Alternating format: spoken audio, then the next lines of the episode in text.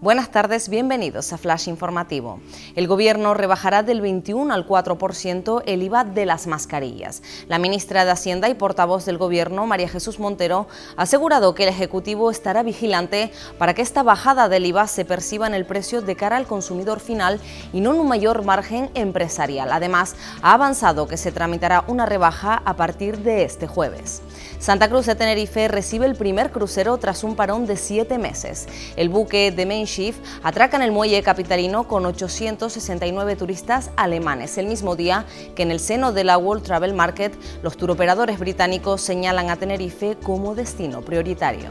Se cumplen 30 años de la primera gran alarma de la luminosis, antecedente de las chumberas, el derrumbe parcial de un edificio en Barcelona a causa de la pérdida de firmeza del hormigón por uso del cemento aluminoso destapó un problema de dimensiones extraordinarias que acabó por explotar también en la laguna.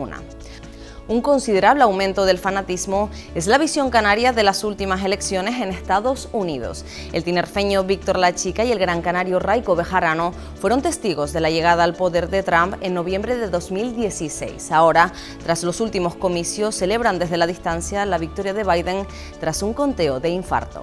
Más noticias en diariodeavisos.com.